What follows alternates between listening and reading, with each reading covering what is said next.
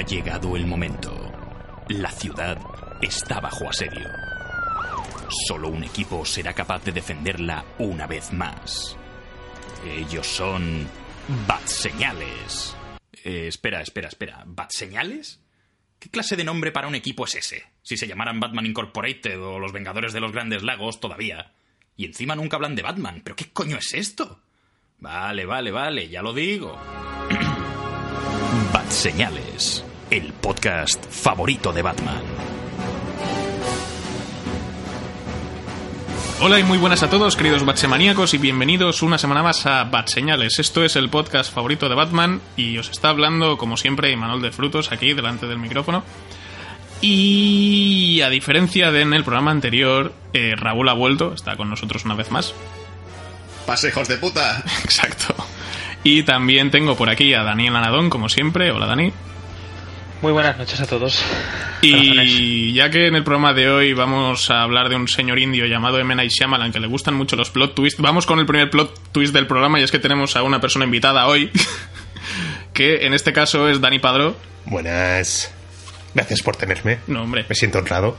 No, nosotros a ti ya vais a flipar, es muy listo. Es guionista, sabe cosas. ¡Mierda! Nos va a pillar entonces. No puede, os, os lo va a rebatir todo, porque él es así. Entonces, no, So- Se va a soy- dar cuenta soy la así gente de que sabe nada de capullo. cine. Es muy diplomático, creo. Porque está sobrio. Eh, no, a ver. En Por el- ahora. Exacto. En el programa de hoy, como, como se puede leer en el avance que, que tenemos en Evox, nos podéis escuchar en Evox, como siempre, y en iTunes también. eh, vamos a, a repasar la lista de los Oscar, porque en el programa anterior no, nos- no nos dio tiempo a hacerlo. Comentando un poquito previsiones y esto es una mierda, esto no, hay muchos negros este año. Y después vamos a... La primera y en la cara. Sí, a norma de este podcast es que puede- da- Dani, Dani Nuevo, es que puedes hacer todos los chistes xenófobos y racistas que quieras. Uh, perfecto. La gente nos insulta en Evox. Bueno, nos pasó una vez en Civil War, porque nos metimos con Pantera Negra. Mm. De- debería haber venido antes para... Exacto. Para desahogarte. Exacto. Sacar todo mi odio racista. Bueno, y entonces después de, de comentar las nominaciones a los Oscar, pasaremos a hablar de Múltiple, Split, la nueva película de M. Night Shyamalan, del cual ya hablamos en un podcast de la temporada anterior, que recomiendo que escuchéis porque nos quedó didáctico y interesante, como tiene que ser. Así que haremos como cuando nos dedicamos por entero a una película, vamos a hablar de su parte sin spoilers y después de la parte con spoilers, que ya veréis. Si la habéis visto, creo que ya sabéis de, creo que ya sabéis de lo que vamos a hablar en la parte con spoilers. Así que, bueno, este es el programa de Bad Señales, así que dentro música.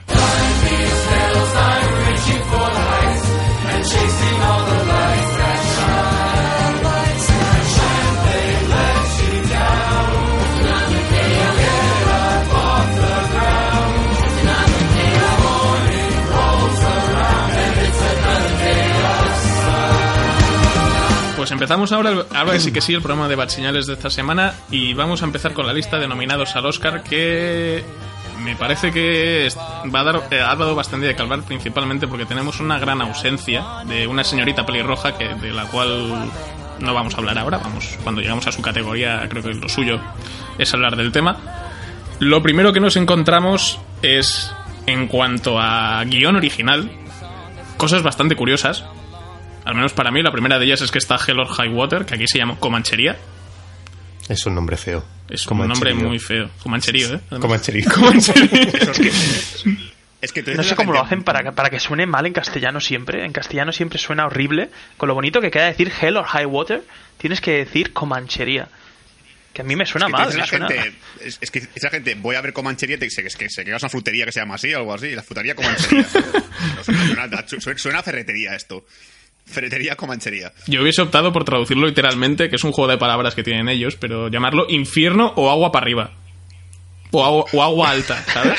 Agua para arriba. Agua para arriba Pero es... para arriba, ¿eh? Alta agua. Alta agua. No sé. Es que, oye, o directamente Co- Comanche la película, porque si va de, la de Comanchería viene por lo de Comanche, pues pon Comanche y ya está. O Comanches. Y punto, y queda de puta madre. Porque aquí Raúl ha visto la película, yo también. Dani, ¿tú la has visto? ¿Dani nuevo? No. No. Muy mal. Eh, eh, eh, vengo bastante. Sí. Vienes Tú no has visto una puta mierda. Este año te da igual todo. Solo La La Land. Pues como yo, mira, estás como yo. Hemos visto La La Land solo, pero bueno, como está en todas las categorías, Exacto, sí. podremos hablar. Estáis de suerte porque son 14 nominaciones. También está nominada Mejor Guión Original. Lo que yo no sé... Tú, Daniel, eres listo y sabes cosas de guiones. Al ser película musical, eh, ¿las canciones normalmente entran dentro de lo que es el guion? Eh, pues es una buena pregunta. Pillado, ¿eh? Sí. A ver, yo diría que sí. Hasta cierto punto. Eh, estamos hablando de la letra de la canción, O sea, propiamente dicho. Yo supongo que sí, porque si es una. Si tú estás escribiendo un musical y se supone que estás hablando de. O sea, usas las canciones para ese, expresar lo que sienten los personajes o lo que están pensando, tienes que escribirlo para saber por dónde va a ir la trama, ¿no? Claro, la cuestión es si la canción en sí de ese momento es buena o si Claro. ayuda para avanzar el argumento, ¿no? Sí. Esa sería un poco la cuestión. Claro. Y salvo el número musical de entrada, diría que todos los números musicales son relevantes. No es eso de que haya un parón, sino de que todo forma parte un poco de la historia. Pero mm, siendo un buen guion, no me parece un guion de nominación de Oscar, No, ¿verdad? Y aún así creo que es bastante posible que gane. Porque La La Land lo está petando tanto que es como que no puedes, no puedes discutirlo. Sentir la magia de la La Land. Exacto. ¿Qué, ¿Qué marido o novio no ha sufrido ya en sus carnes el ver La La Land? Yo no he, yo no he sufrido. No, yo tampoco, yo, soy- yo, yo, Yo, yo fui a verla solo. Contigo. Fu- Fuimos a, ver a, fuimos a ver un par de tíos juntos a ver La La Land. Fue como muy guay. Muy hetero Es como cuando, cuando quedamos para verlo factually. Sí, también. Bueno, he de corregir a Dani porque realmente se ha equivocado en una cosita, ¿vale? Yo sé que el guion de La La Land fue escribir un par de palabras y tal y luego poner aquí, insertar canción. Insertar canción. Probablemente. Insertar canción. Le ponen entre paréntesis y ya está. Y, luego ya, ya- ya se me ocurrirá algo. Em- eh, esta canción va de tal. Tratamos el tema Sí, de. ya- y ya está. Ya, ya- Exacto. Después, más adelante, tenemos Langosta, la película de Yargos Lantimos. esta tenía bastante ganas de verla. Pues te la puedes ahorrar. Eh, ¿Sí? es bastante irregular. Raúl también la ha visto y tiene una primera, una primera mitad bastante buena. Muy interesante, que además es casi todo lo que sale en el tráiler y todo lo, todo lo que es la sinopsis de los solteros que, que tienen que encontrar cónyuge en, en un mes y no se convierten en un animal. Y luego después derivan una cosa un poco extraña y bastante anodina. O sea, lo, lo raro y lo original es el principio y es lo que mola. Lo demás ya se va por derroteros que te dan un poco igual. Vaya. Se desinfla, sí. O sea, si gana esta película es por concepto de tal, pero no, no la veo. Luego tenemos Manchester frente al mar, que esto no lo ha visto nadie porque aquí no se ha estrenado, no sabemos nada.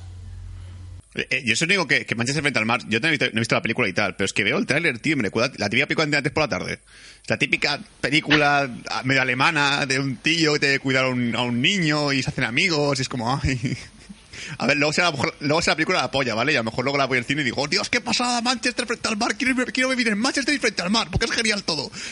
Pero en general el tráiler me da mucha pereza, es como...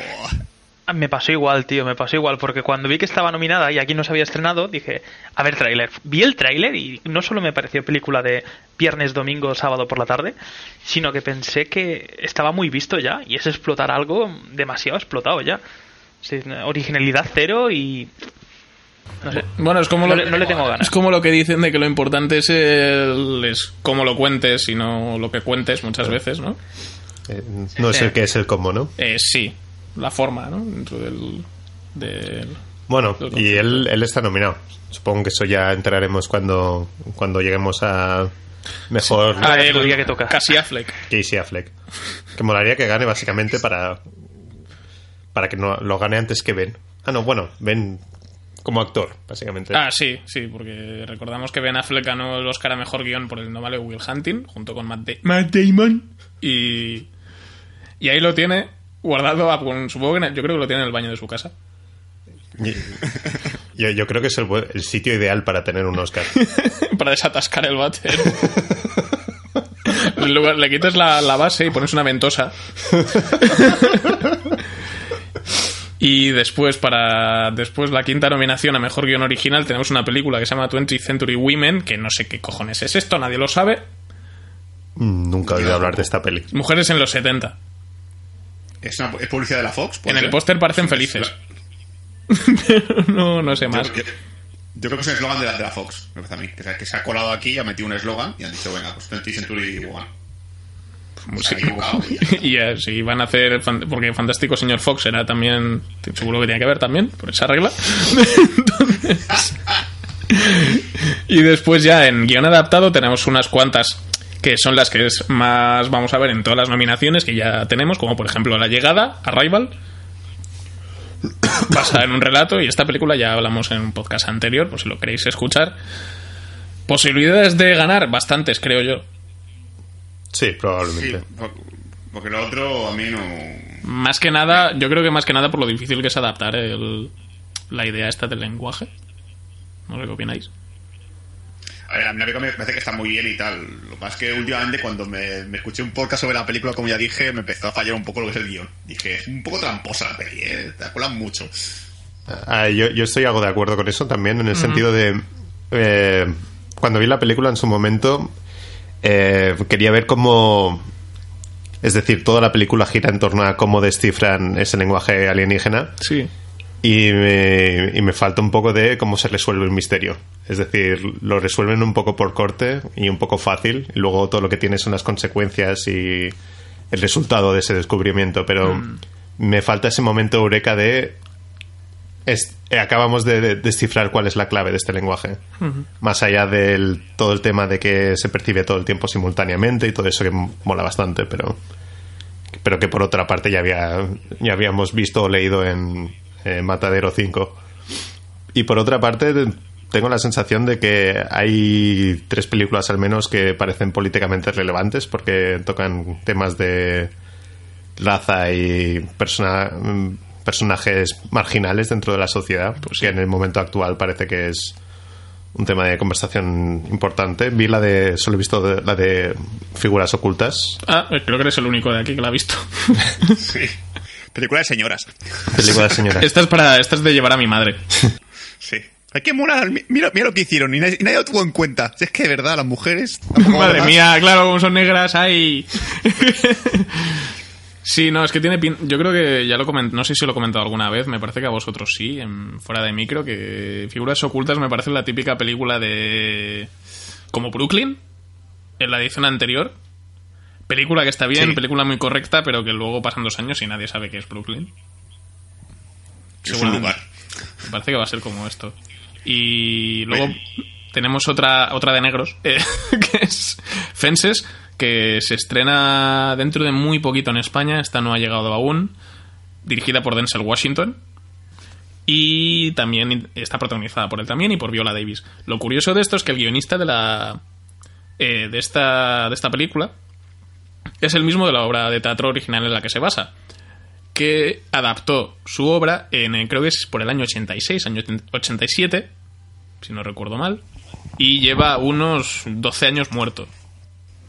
Ah, Lo cual es, es sería un Oscar póstumo, pero desde hace bastante tiempo además. O sea, porque este escribió la adaptación y estuvo intentando moverla para que la adaptasen varias veces, porque quería sí o sí un director afroamericano. Y hasta que no llegó Denzel dijo, ya si eso lo hago yo. ¿Es su primera película? Mm, creo que no. Creo recordar que no. Pero por lo que tiene, tiene muy buena pinta de estas de gente hablando todo el rato en un patio. Mm.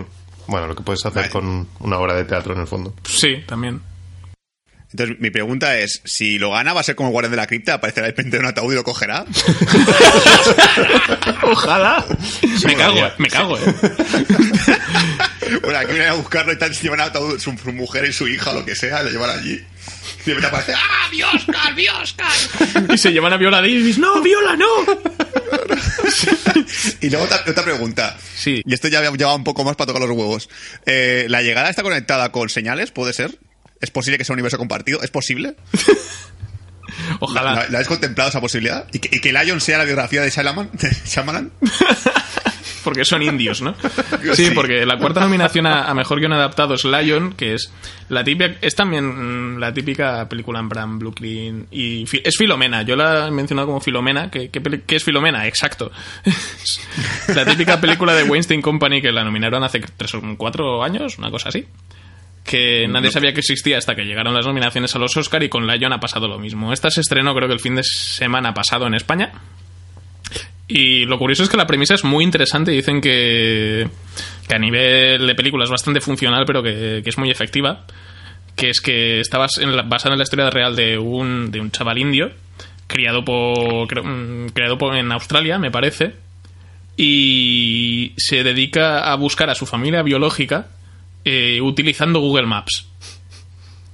Porque recrea la ruta que siguió cuando era. que, que le hicieron seguir cuando era pequeño, o siguió él, y básicamente la hace en dirección contraria.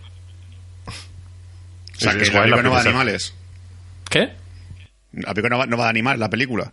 Mm, eh, A lo mejor es un hombre león y. Bah, de puta mierda. O a lo O sea, mejor descubre, que- a lo mejor descubre que fue criado por leones. A lo mejor es un spin-off del Rey León y no lo sabemos todavía. ¿Eh? Has pensado, ¿eh? Una secuela de la vida de Pi. ¿También? Mm. También podría ser. Sí, el tigre en realidad era amigo del león. Sí. Vale, después la quinta nominación que tenemos es otra otro título que, que se ve bastante a menudo en las nominaciones de este año, que es Moonlight. Eh, película sobre negros homosexuales. Joder, Sí, sí, ¿qué es pasa que- este año con los negros? ¿Es determinante? No lo sé, no he visto la película todavía porque aún no se ha estrenado. Pero el trailer tiene buena pinta. Tiene pinta de. Es que la. Tiene pinta de ser de las que me dan un poco de pereza.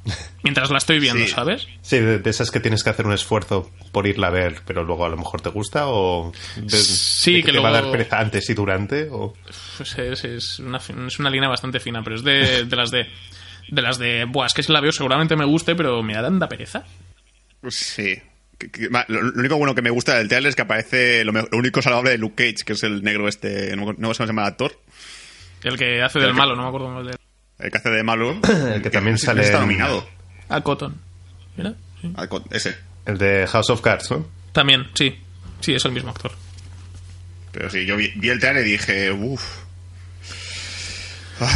Pues esta la tenemos repita- tenemos varias nominaciones de esta película en creo que recordará director y película y alguna más. Y después siguiente categoría, estas la pasaremos un poco de puntillas porque son efectos visuales. Y aquí creo que la hemos visto casi todas menos una. Que Eh, es espera, lo tengo- lo- subrayado, te lo voy a decir. Efectos visuales, ¿no? Marea Negra, que no la hemos- yo no la he visto personalmente. Me falta, eso, me faltan solamente dos. Marea Negra y Cubo. Joder. ¿Aún no has visto Cubo, tío? Aún no he visto Cubo. Yo Hasta tampoco he visto Netflix Cubo. no veré Cubo. Pues es preciosa. Pero, Tiene, pero tiene ¿por buena qué? pinta. no es- Está muy bien. Está en Netflix además, ¿no? No. ¿No? Ojalá. Ojalá. Creo que no. Pues eso, tenemos Marea Negra protagonizada por, por Matt Damon 2, que es Mark Wahlberg. Pereza. Ya. Petróleo por todas partes. Y después tenemos, tenemos Doctor Strange, que tiene bastantes papeletas para llevárselo, más que nada por las drogas. Sí. Estas, de efectos visuales, si tengo que decir una favorita, es esta. Eh, todo el rollo de psicodelia de los 70 me mola un montón. Yo Ah, la pues, siguiente. sí, yo también. Yo personalmente creo que la siguiente eh, es la que tiene más posibilidades. El título, Dani, por favor.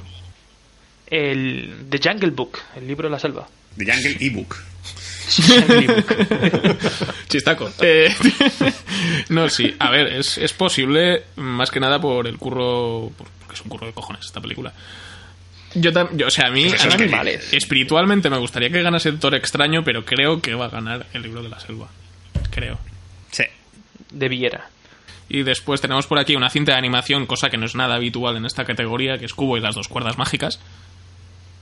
Película de la que ya hemos hablado un par de veces y en el, y en el podcast anterior estaba como una de las... De, bueno, hace dos podcasts estaba de las favoritas.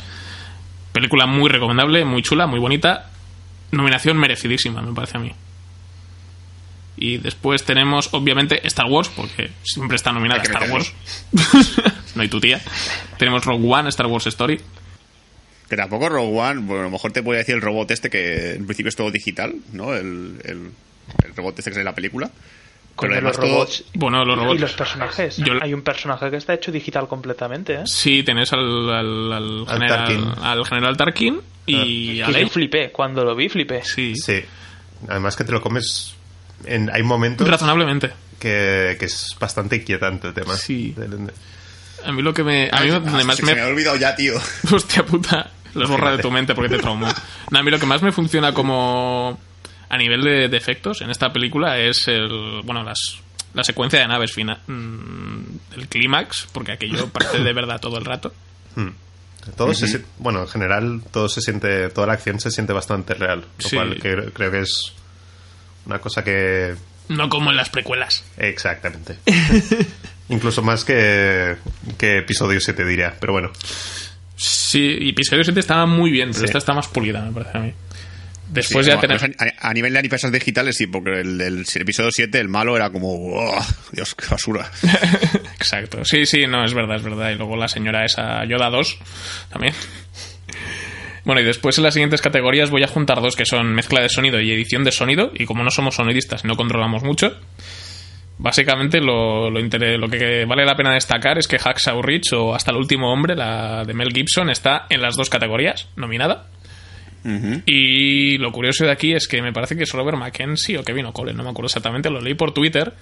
Que lo curioso es que este señor eh, ha sido nominado creo que 21 veces Joder. a mejor sonido y no ha ganado ninguna. Pues Lo siento mucho. ya, ya iría Esto, siendo- eh, esto debe ser humillante para su mujer y para él, ¿no? Cariño, te has momento invitar a, a, ¿Para qué vas a ir si no te lo van a dar? Ya, pero. sí, yo creo que lleva, lleva, lleva con- no sé si serán 21 años seguidos, lo dudo mucho. Pero seguro que lleva el mismo traje desde hace 30 años. sea, ya está roto. La cantaja de los Oscars.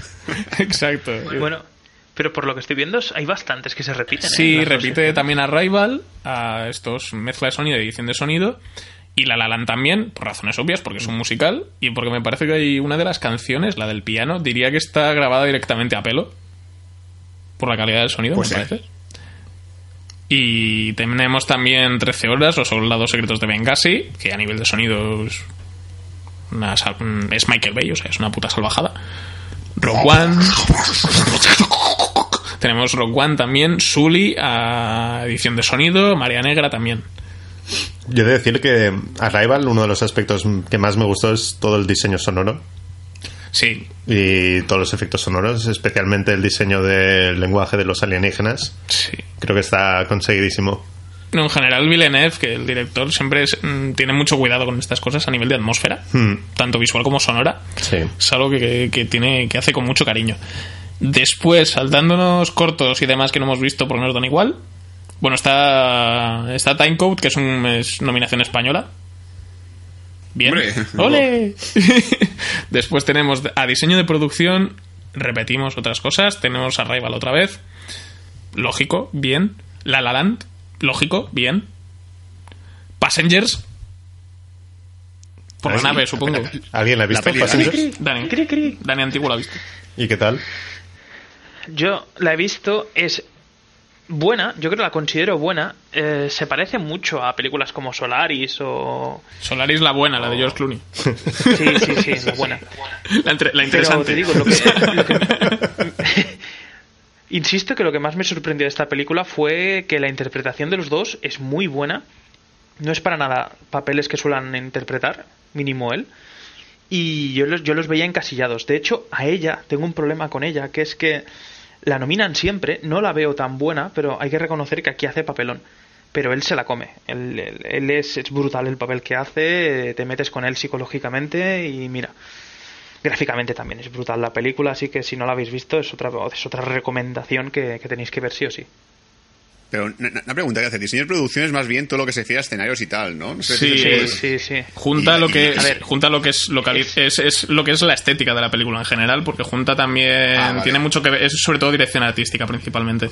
En ese sentido me, me sorprende que no esté Rogue One, porque creo que a nivel de diseño de producción es la mejor Eh, Star Wars hasta la fecha. Exacto. Sí, sí. Lo iba a decir ahora que yo para mí Passengers de todas las que están nominadas a, a diseño de producción creo que es la única que se ha colado y no sé por qué porque pondría otras antes que antes que esta y una de ellas es la de Rock One efectivamente Después tenemos Animales Fantásticos y dónde, y dónde entro- encontrarlos, porque lógico. Oh, oh, O pues sea, si la habéis visto, ni- es que a nivel, a nivel visual es una película que, que- que destaca muchísimo. Además, como Sí, está ambientada, sí, sí. como es de época también.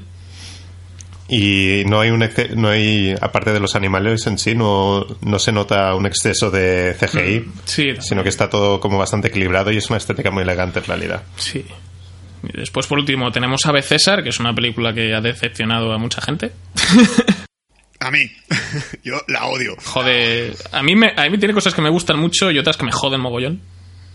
O sea, tiene, tienes a, a Channing Tatum petándolo, pero no es suficiente, no basta.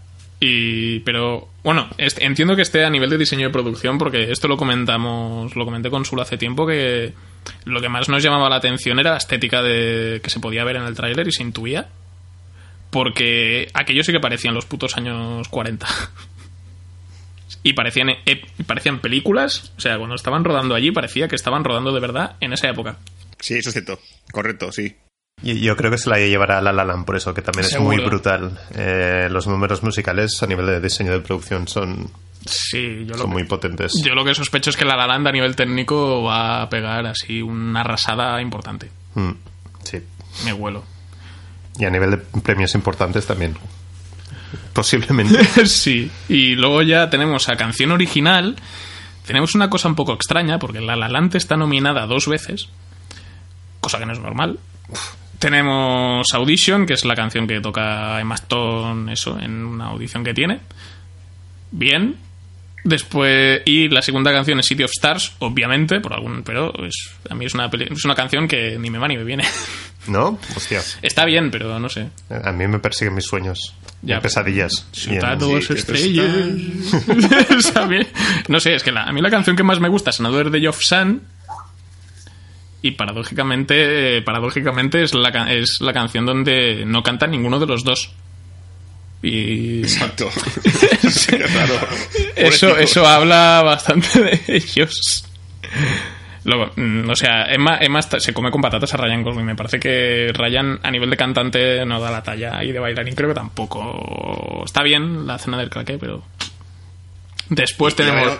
Y ya veremos si porque supongo que los Oscar cantará a Ryan en directo, lo típico. Cuando es la mejor canción siempre hay actuación en directo, a saber cómo lo hace este hombre, ¿eh? Miedo me da. Y después tenemos Can't Stop the Feeling de, de nuestro amigo de Justin Timberlake. Que me parece un tema, que me parece un temazo, pero no va a ganar. Y, City of Stars, seguramente. Sí, seguro, porque también tenemos de, de Bayana, tenemos How, eh, How Far I'll Go. Otra cosa, ¿no? Pero las canciones de Bayana creo que están bastante bien todas. Es un temazo también. Podría ganar, esta podría, podría ganar, pero es que está la La Land. Ya, ya. Y la, la, la Let It Go, la verdad. Más que. yo prefiero How Far I Go. Que, ¿Por qué todo te acaba en Go? Me, me los huevos, tío. Porque todas quieren irse. Y después Tenemos que el año que viene será nominada de Cars 3 que se llamará Go, Go, Go. Ya verás. Go, Johnny, Go, Go, Go, o algo así. Go. Y después tenemos de The Empty Chair, que es de, que es de una película llamada Jim de James Foley Story, que no sé qué cojones es, no se ha estrenado aquí, probablemente nunca lo haga. Así que nos da igual. Bueno, voy a aprovechar eh, la tesitura para decir dentro música.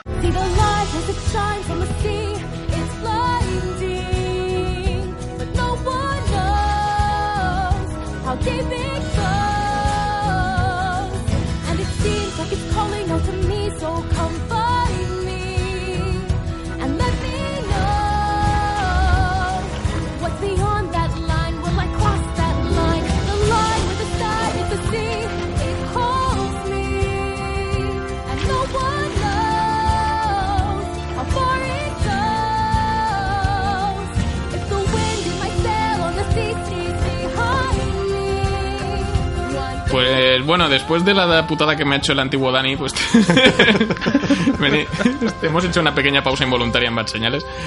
Vamos a seguir con las nominaciones a los Oscar a ver si aceleramos un poquito porque toca música original, banda sonora. Tenemos por ahí. Dentro música.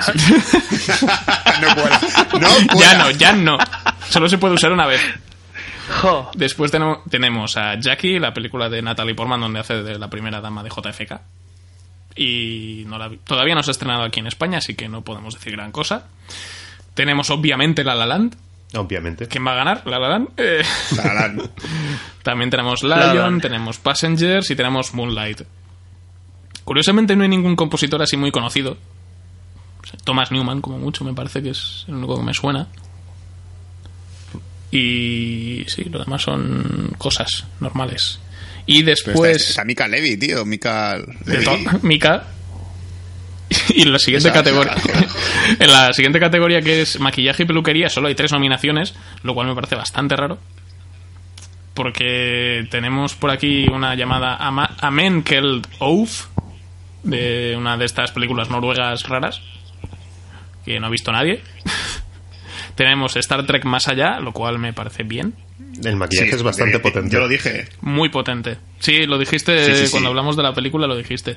Y tenemos, Because Reasons, Escuadrón Suicida. ¿Por qué? No lo sé. no entiendo. ver, además ponen una foto del puto Killer Croc. Hombre, el maquillaje de Killer es Croc mola. horrible. Está mal. Es un señor con una malla. La cara está bien, Sí. pero el cuerpo es como una malla pintada encima. es- no sé. Y, si- y sinceramente, si, si es por Harley Quinn, te vas a cualquier, a cualquier polígono y encuentras 50 Harley Quinns igual de maquilladas, ¿eh? También. Y más después de Suicide Squad. Asca. Claro. No sé, esperemos que el Star Trek más allá sea la que se lleve el premio. Sería lo lógico. Mm. Y después tenemos película de habla no inglesa. Aquí no hemos visto ninguna. Yo he visto Vila de Vila Alemana. Tony Herman, Sí. ¿qué tal? A ver, di- háblame de esta, así que tengo curiosidad, porque es, es- es comedia, te ríes de verdad, es un drama, ¿qué coño es esto? Eh, es una Com- buena pregunta. Comedia no es porque es alemana. Eh, no, en realidad es curioso porque tiene una premisa que te esperarías algo muy de fórmula, muy de estructura de comedia típica, de una hija que está muy estresada con su trabajo, entonces viene, irrumpe su padre, que no tiene nada mejor que hacer que tocarle los cojones a su hija para intentar devolverle la chispa de la vida, entonces te esperas como la típica historia en ese sentido, ¿no? De va a haber una serie de gags, va a haber una serie de situaciones y todo te va a sonar un poco. Pero luego la vi y es todo bastante sorprendente. Lo lleva un poco al, territorio, al territorio del cine de autor, obviamente, con todo lo que te esperas de esta película es que va a ser cine de autor. Y hay momentos genuinamente divertidos. Yo la verdad es que sí que la recomiendo. Es muy alemana en muchas cosas, pero la verdad es que, es que valió la pena verla. Así que sí que la recomiendo. ¿E- ¿Es Soña de Fire 2 o no? A ver, lo que, lo que vale la pena mencionar es que Dani ha estado viviendo un tiempo en Alemania, así que probablemente esté contaminado. Es posible. Y lo Es alemán le encanta. Mira, me acabo de matar a una persona. Pues eso, es bastante humor alemán. Ti- Tienen un término para algo que describen, que se describiría como eh, sacar disfrute con el dolor ajeno, y obviamente es una sola palabra. Y, y me parece maravilloso. Es algo, que Nazi. debe- de- es algo que deberíamos importar a España. Sí, ¿no? Aquí, es- eso, me sabe mal notificarte que eso ya existe aquí, se llama política.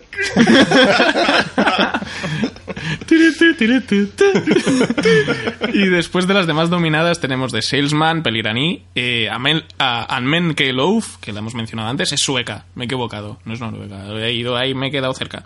Eh, tenemos una película australiana llamada Tana y Land of Mine, que esta se estrena, no sé si se estrenó este fin de semana o dentro de muy poquito, película danesa de nazis, pero que tiene una premisa muy interesante.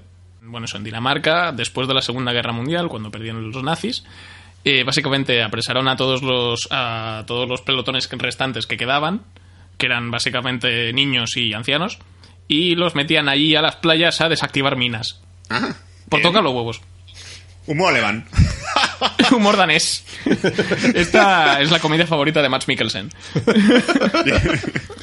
Pero bueno, o sea, hablando de, de pelis olvidadas a película extranjera, él no está, lo cual me da por culo. Y cine coreano, ninguno también. Y así, 2016 es el año de Corea del Sur, ¿eh? Ni siquiera ninguna española, ni tarde para ir a lo mejor alguna de estas que es que Tarde para no- la ida. no la he visto. Hubiese. Es, lo que pasa es que no pasó la- el corte de, de prenominadas. Julieta. Fue Julieta. Vale.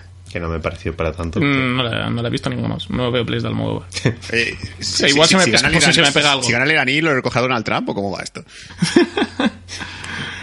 Y después, a mejor montaje, yo de esto controlo algo, es el, tenemos La Llegada. Ah, eh, tiene Lo- un problemilla de estructura. Lo, lo que pasa que tiene un papel en sí el montaje, ¿no? También. Dentro de la película, pero pero más allá de eso, Pero a nivel de. Yo creo que tenemos también nominada a Hacksaw Rich, que de montaje yo creo que está muy bien. O sea, en tanto las escenas de acción como a nivel de estructura, que a, a Sul le gustará menos, más o menos lo de la novia, a mí no me molesta. a, a mí tampoco me convenció lo de la novia. Es que pero no es porque no es porque no tenga que estar, sino porque está escrito raro.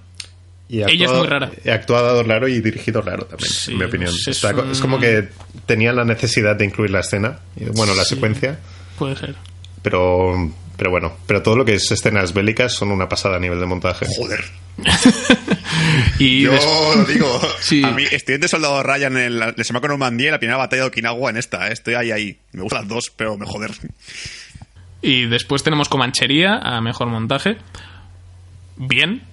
O sea, me parece, me parece. Es que me alegro mucho de que esté esta nominada a cosas, porque es que no me lo esperaba para nada. Tenemos obviamente La La Land, va, a- va a ganar La La Land. eh, Sí. Eh, la secuencia final es merecidillo, es decir, Sí. a nivel de montaje explotan bastante las posibilidades. sí, la verdad es que sí. Después tenemos también Moonlight, que esto no, no puedo opinar porque no, porque no la he visto. Tampoco. ¿Y eh, el montaje entre los planos secuencia también? ¿Se considera que un plano secuencia es para mejor montaje algo, algo para valorar o no? Técnicamente es montaje interno, que se llama. Vale. Es decir, Porque, por ejemplo, plano secuencia de la Land, el, el inicial que hay, que hay en la película es una, una pasada. Es brutal. es decir, una peli como Victoria sí que tiene un buen montaje en cierta manera. Lo que pasa que no se inclu- no es trabajo del montador propiamente dicho. de Claro, es, es más planificación que, que otra cosa. Pero sí Sí, que. porque Victoria ha montado esto con los huevos. porque ¿Qué no hago había- aquí? ¿Qué hago aquí? No pinto nada. Dicen, Buah, el director es el guionista, el montador. Hombre, claro, no te jodes, una secuencia, cabrón. Después tenemos documentales, documentales. Lo único que voy a mencionar eh, a nivel de largo documental es que hay un uno que tiene un nombre muy gracioso que es I Am Not Your Negro. Que espero que gane este. Ah, me encanta porque es lo que te dice el típico chico que vende gafas, de, plástico por, el, marítimo y tal. Te dice, eh, I'm not your negro. Y después tenemos otros títulos como Fire at Sea, que esto va de petróleo seguro. Y después tenemos Life Animated, que este tiene muy buena pinta porque va sobre animadores, eso, dibujantes de animación y demás, que es el tipo es el la típica peli que dices, voy a- voy a aprender cosas sobre qué hace esta gente. Por ejemplo, vi el trailer de uno que ahora no recuerdo el nombre, pero era sobre gente que se dedicaba a los, a los VFX en películas que básicamente trabajan no sé cuántas horas al día y les pagan una puta mierda. Para que luego la gente se queje de que está mal integrado, gente como nosotros. ¡Cabrones! Sí, después por aquí tenemos 13th y OJ Made in America, que lo curioso de esto es que es una miniserie documental, no es un largometraje. Sobre OJ Simpson. Mm, me huele a que se lo va a llevar esto o no. Igual sí, ¿por qué no? Sí. Venga, va, dáselo. Sí, qué coño. Y después la siguiente categoría es dirección. Aquí sí que huele a La La Land otra vez. Bien. Sí, sí. sí. David Chazelle se lo van a dar porque no se lo dieron en Whiplash, básicamente. Y después tenemos Axel Rich, tenemos a Mel Gibson, que sería un- sería una pasada. Pero no va a pasar. Pero no va a pasar. Pero no va a ocurrir. Yo, yo creo que el tío ya ha llegado lo suficiente. O sea, creo que ya ha recuperado como el respeto institucional, ¿no? Siendo Sí. nominado de alguna forma es como un, sí- un símbolo de. Bueno, va, te volvemos a aceptar el club. we forgive you. Exacto, te perdonamos. Vuelve, Es- es vuelve a que entrar. Si, si gana, a lo mejor dice, jodeos por, mata- por matar a mi Salvador, hijos de puta. Se Sale- tira al hace, como en, como en como en Los Simpsons, secundo la moción, pero con violencia. Salía tíos. Después tenemos a Barry Jenkins por Moonlight, que no creo que gane este señor, lo siento. Nah. A Kenneth Lonergan por... Solo que es negro. Sí, sí, es negro, es negro. Eh, tenemos a Kenneth Lonergan por Manchester frente al mar y a Denis Villeneuve por, Arra- por La Llegada, que No yo estaría llevar, entre este pero- o Chasel, pero se lo va a llevar Chasel, seguro. Hombre, Rival, la, la verdad es que a nivel de dirección, en general, Hmm. a pesar de que tiene sus cositas de guion, bueno, Pero tal como plantea mu- muchas situaciones, sobre todo al principio, hay, que, hay, que- hay que ser muy listo para hacer algo así. Por cierto, han dicho hoy que Damien Chazelle, eh, no, perdón, eh, Denis Villeneuve va a dirigir la nueva adaptación de Dune. Te lo dejo ahí. bueno. Ah, y Ben No sé Affleck cómo- no va a dirigir Batman. Ya, está todo al revés. ¿Qué pasa? Todo, todo el mundo está todo mal. De, de Warner, de, cierra el chiringo de DC ya. Déjanos en paz. Bueno, y lo Igual de- lo de Dune digo una cosa, como Blade Runner se, se la pegue en, el- en taquilla o lo que sea, este no, no dirige Dune ni de coña. Seguramente, seguramente. Y Dune ya se verá, porque este es un proyecto que lleva desde hace Sí. 10 años, 15 años, ahí en plan, a ver cuándo se hace un remake. Y Iba a hacer la Fincher. leí el, el tío de, ¿cómo se llama? Very Bad Things también. Sí. Estuvo ahí. Y es que es un proyecto muy ambicioso en el fondo. Y yo creo que. Hmm, Yo, yo siempre querré ver la de Jodorowsky en el fondo. sería, hubiese sido muy interesante. Después, en diseño de vestuario, tenemos cosas típicas de época como Florence Foster Jenkins, que, la peli de Meryl Streep, para quien, para quien no le suene, La La Land, obviamente. Qué raro. Va a ganar La La Land, porque otra, eh, el vestuario de La La Land, precisamente, yo creo que está muy bien. Pues yo discrepo. Yo creo que. Es que horrible aquí sí- Sí, yo creo que aquí si alguien puede ganar es, es la de criaturas fantásticas y dónde encontrarlo. Lo veo O sea, se me pa- eso sería lo más lógico, porque es, la que es el que más destaca de todos los que hay. Creo. Pero, bueno, porque además tienes, aparte del un- el uniforme de época, lo tienes que combinar con el estilo de los magos y tal. Que eso te da, es lo que le da cierto rollo. Pero la La Land me parece que a nivel, como está muy bien conjuntado con la estética y demás, me parece que, que se lo va a llevar, aparte de porque es La La Land. Básicamente, Pero en dise- se- en se- diseño se de porque tiene vesti- vestidos de colores. Nada más que por eso. Sí, no, en- pero, pero normalmente en diseño de vestuario sí que suele pasar que, que se suele salir un poco de la tangente de, de la base de nominaciones. Eso sí que es verdad. Después tenemos a tenemos Jackie, que también vestimenta de época puede, podría ser una candidata bastante fuerte, y Aliados, la de Robert Zemeckis que no ha visto nadie. Y después a mejor fotografía, que aquí tenemos candidatas, yo creo que muy potentes, como La Llegada, la La Land, obviamente, va a ganar La La Land. Eh, tenemos Lion por aquí, tenemos Moonlight y... te- Vuelvo a discrepar. Ya. Tú crees que no, pero yo creo que sí. Yo creo que va a ganar eh, otra. Yo creo que va a ganar la película titulada Un dolor de entrepierna viene a tocar mi puerta. Silence. Es, es insufrible, es, es difícil, es dura. Pero, pero yo creo que, que, es, que es la mejor, creo que es la más bonita, creo que es la que tiene más posibilidades de ganar. ¿A nivel visual o...? Sí, de fotografía. A nivel visual, eh, a nivel visual. Hombre, yo Arrival, la verdad es que la fotografía también me gustó. Sí, no, Bien. es que lo, lo curioso es que Silencio solo está nominada a esta categoría y a ninguna más. Da rabia, ¿eh? Peli de Scorsese. mucho, ¿eh? A mí a mí me Yo gusta creo mucho que la ya es película. Y después a mejor película de animación, que me parece que e- es, a nivel de candidatas, es un año bastante guay. No sé qué opináis, porque tenemos a Cubo en las dos cuerdas mágicas que Dani, Dani 1 y yo la tenemos ahí en la patata. Exacto. Y vosotros deberíais tenerla. Tenemos Bayana, obviamente, que no va a ganar, pero no me importaría que lo hiciese. Tenemos La vida de Calabacín, que película de stop motion me parece, que aquí se estrena dentro de poco, pero de la cual en su, a nivel de festivales y tal lo ha petado bastante. Tenemos también La Tortuga Roja, eh, coproducida por Estudio Ghibli. La vi hace poco y puedo decir que, a ver, tienes wall- wallpapers cada 30 segundos, pero ya está, ¿eh? O sea, no, más. Sí, no, la, musicón, ¿eh? También, o sea, una pasada. Pero... Sí, tío, me jode un huevo porque. Me jode un huevo porque creo que va a ganar la última, pero no me parece justo. No me parece justo. Bueno, tiene un guion potente, Zootopia, en mi opinión.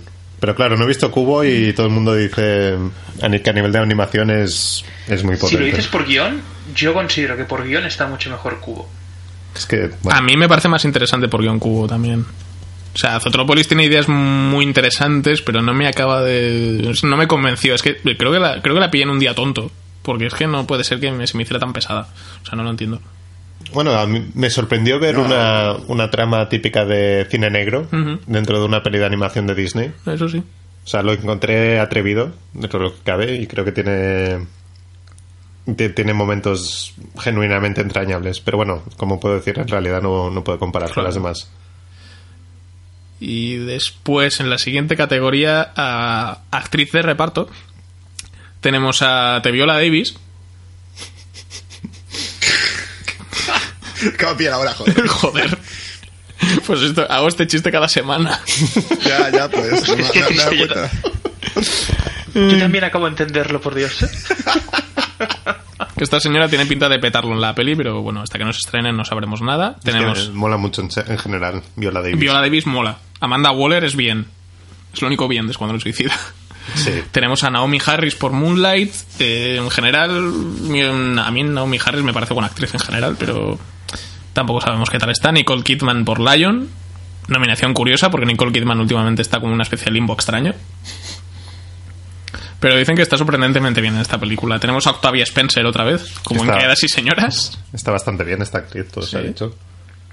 El papel no... El papel tiene su morbo porque es eh, así una jefa de dentro de su departamento y tal. Entonces el personaje tiene chicha, pero la verdad es que yo creo que le faltaría un poco más de chicha para... Claro. Pero bueno, claro, eso es una, más una cuestión de Bueno, es que, creo, el personaje. es que creo que ya ganó por Criadas y Señoras, así que igual este dos, año no Porque tenemos a Michelle Williams por Manchester frente al mar, que creo que ella fue nominada en mi semana con Marilyn, si no recuerdo mal. Sí. Sí que no sabemos si... es- Está complicado eh, este año, me parece, con actriz de reparto. Ya a mí no sé, no ver. tengo ningún nombre concreto. ¿Y si le Williams consideras que, es- que, que está buena o, que- o no? Porque yo estoy ahí en plan de que sí que... A mí ni me va ni me viene. Nunca me ha... Sí, es, como, es muy, dices, la ves en una fiesta y dices, ah, mira, el Mr. Williams. Pasa... Ey, Pero no... No, yo, yo creo que tiene algo especial. De... El- Más que estar buena, tiene, tiene ángel. Es bonica. Sí. Es bonita, pero tampoco a mí no me hace demasiado tilín. Y tenemos, bueno, luego en, en- por el parte por el lado masculino tenemos a a ver si lo digo bien, Mahershala Ali por Moonlight. Lo has dicho bien, lo has dicho bien. Bien, Yo- sí. Yo, yo te doy el, Es que me tuviste- el, me- el- me- el sello de, de- de aprobado. Me tendrías que haber escuchado hablando de la sinopsis de, de Train to Busan, tío. Como son todos coreanos, no sabía qué estaba diciendo. Tenemos también a Jeff Bridges por Hell or High Water, por Comanchería, papelón. Jeff Bridges ahí haciendo, no- ni esforzándose, o sea, haciendo de él. O sea, básicamente no se tendrá hablar y la hace de puta madre. Tenemos a un tal Lucas Hedges por Manchester frente al mar. Ni, Debe ser el niño, imagino. Sí, es papel revelación, me parece, porque este tipo no tiene. No me suena de nada. A Dev Patel por Lion. Que me parece. Tengo entendido que hace, que hace papelón también. Que se sale bastante de su. de su posible encasillamiento. Que tiene Dev Patel, haciendo de Dev Patel. y tenemos por aquí a Michael el puto amo Shannon Sí. por Animales Nocturnos. Única nominación de Animales Nocturnos. Mm, Yo, yo es el único que he visto y lo peta. Pero también soy fan incondicional de este tío. Cualquier cosa que haga este de mí- Michael Shannon me mola. A mí me parece todo bien. Su cara me flipa. Sí. A, a- mí, por ejemplo, aquí me falta uno que sería. Para no sé el nombre del actor ahora, coño. El, el que hace de padre en Hasta el último hombre. Eh, Hugo Webbing. Hugo Webbing creo que hace de puta madre. y Yo, yo pensaba que iba a estar nominado este año a mejor actor de reparto y nada, ¿eh? También hubiese sido una pasada. Sí, sí, sí, pues hace muy bien el tío. El tío está estupendo. Y. Y el personaje es interesante también. Sí, Te lo sí. presentan de un padre con estrés postraumático, pero luego le sacan capas al tema. Y está escrito chulo el personaje. mm, es, es un caramelo. En realidad, para, para un actor así, con un poco de, de tablas. Porque se puede sacar algo muy guay. Hugo Webbing lo consigue. Y luego tenemos en actriz protagonista, tenemos a Isabel Huppert, que como no gane me lío a tiros. tenemos a Ruth Nega por Lovin. Se llama Nega. Nega. Nega. No lo sé. Eh, tenemos también, tenemos, volvemos a tener un año más a Natalie Portman por Jackie, pero no creo que se lo lleve porque ya tiene Cisne Negro y Natalie no, ya, eh. Ya. Relaja las tetas. O sea, estás castigada por Thor. No puedes hacer, no puedes ganar más Oscars hasta dentro de Eso, 10 años. Y tenemos a Emma Stone por La La Land. Se vuelve a ganar Se va a ganar Emma Stone. Isabel Huppert se va a enfadar, le va a apuñalar el vientre. O se va a apuñalar su propio vientre. Lo hemos visto hacerlo. Va a llamar a Paul, va, va a llamar a Paul Verhoeven y la van a sujetar entre los dos y la van a tirar por un puente. Y luego Meryl Streep dirá, guau, el que viene ya me darán otro. Sí, Meryl Streep está nominada por Florence Foster Jenkins porque, mira, le apetecía hacer una peli este año y pues la han nominado. Es lo que hay. Sí, es- siempre. Sí, dijo, me apetece, me apetece que me nominen este año, pues haré una peli. Si me votáis, hablaré mal de Trump. Exacto. Y después, actor protagonista, tenemos a Cassie Affleck. Diría Casey, pero es Cassie, porque no es Ben. por, Manchester, por Manchester frente al mar, que este tío ya creo que no sé si lo llegaron a nominar por Adiós Pequeña Adiós, hace años. ¿Sí? No lo sé. Es, es mejor actor que Ben. No, no es tan difícil, ¿eh? No, pero como varios órdenes de magnitud. Es como... Sí, sí, sí, le lleva... Se, se pilló la parte buena de- del acting, en los genes. Tu gente, lo, lo- lo que yo sé en casa, en plan, de me sacáis y aplique la mesa. Mira, mira lo que hago, ven, mira lo que hago, mira cómo, mira cómo actúo. Cállate, cállate, joder. Estaba ahí, sale con seis años haciendo de haciendo Shakespeare en, en el comedor y Ben le tiraba cosas, porque no lo soportaba. Le, le dirigía y le decía, hazlo mal. Así no se hace, joder. No sobreactúes tanto. y después tenemos a Andrew Garfield por Hacksaw Ridge. Nah, no lo veo. Mm, No, no, yo- no, yo creo que se- lo- no se lo va a llevar. El personaje es por chulo, silencio, pero... no por esta. Ya ves. No, pero él, él está bastante bien, pero sigue teniendo los tics extraños que tenía en Amazing Spider-Man, pero menos. Mm, Bueno, y la sonrisa de bobalicón Sí. constante de todo el primer Cuando acto. parece que no tiene dientes. Sí. Es que cuando sonríe la chica cada vez que la ve, Parece es que que no- a mí, yo solo cuando una, en, en una, una discoteca, tío, me, me acojono, ¿sabes? Hola, me gustas. Y se queda sonriendo esa cara de, de Panoli. Sí, es que cuando- me, me vas a apuñalar? Me acuerdo que cuando estaba viendo Hacksaw Ridge, eh, en la escena cuando conoce a- a- al personaje de, de Teresa Palmer en la enfermería, que se queda empanado mucho rato y llega a ser Sí. incómodo que te cagas. Sí.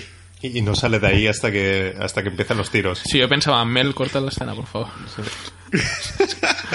o sea, no, no podía. Luego tenemos a Ryan Gosling por La La Land, espero que no gane. Pero mira lo que Tampoco. guapo que es. Cago en la hostia. Pero ¿por qué no lo miran por dos buenos tipos? Joder. Exacto, tío, es que da rabia, joder. Y después tenemos a Vigo Mortensen por Cap- Captain Fantastic.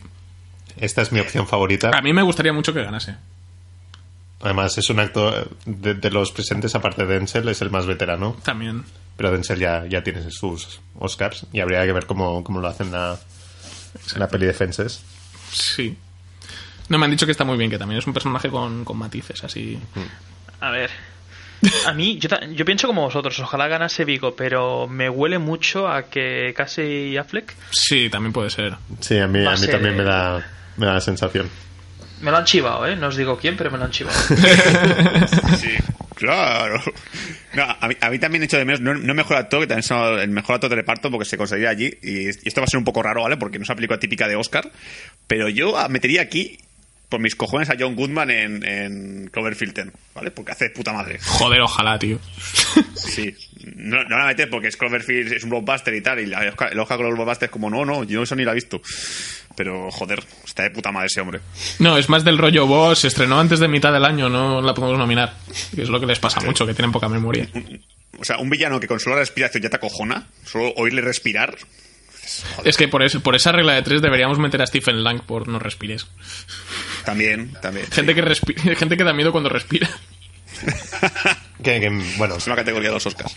que es sorprendente porque, bueno, sorprendente no es, es una peli de terror, con lo cual es casi matemático, pero que a nivel de diseño de sonido, a nivel de dirección e incluso de película, para mí, No Respires ha sido de, las mejores de este año. Sí. Totalmente de acuerdo. Esto lo hablamos en un- nuestro, podcast de, nuestro podcast de favoritas, estaba No respires un par de veces. Es que, joder. Muy merecido. Está- está- he estado viéndola hoy un poco en audio comentarios y recomendable también. Aprendes cosas. Es didáctico. Bien. Porque te explican lo de... Es que está guay, ¿sabes? Cuando, lo, cuando dejan cabo al señor, en- entre comillas, con el gas aquel. Que dicen que estuvieron investigando un poquito y tal. Y lo pusieron porque en principio no sabían si era un mito que decían que se podía hacer o que no. y Lo decidieron poner. Y, y por lo visto, al final se dieron cuenta, cuando ya habían rodado y tal, que aquello no funcionaba, que lo del gas no, no se puede hacer. O sea, no hay nada que te pueda, que te pueda dejar cao. Al instante. Exacto. Pero Yo funciona. He, investigado el tema por, por, Sí, ¿no? por cosas. No entrar en detalles, o sí. En un- cuando hagamos un podcast especial no respires. Por- Porque se lo está ganando a pulso.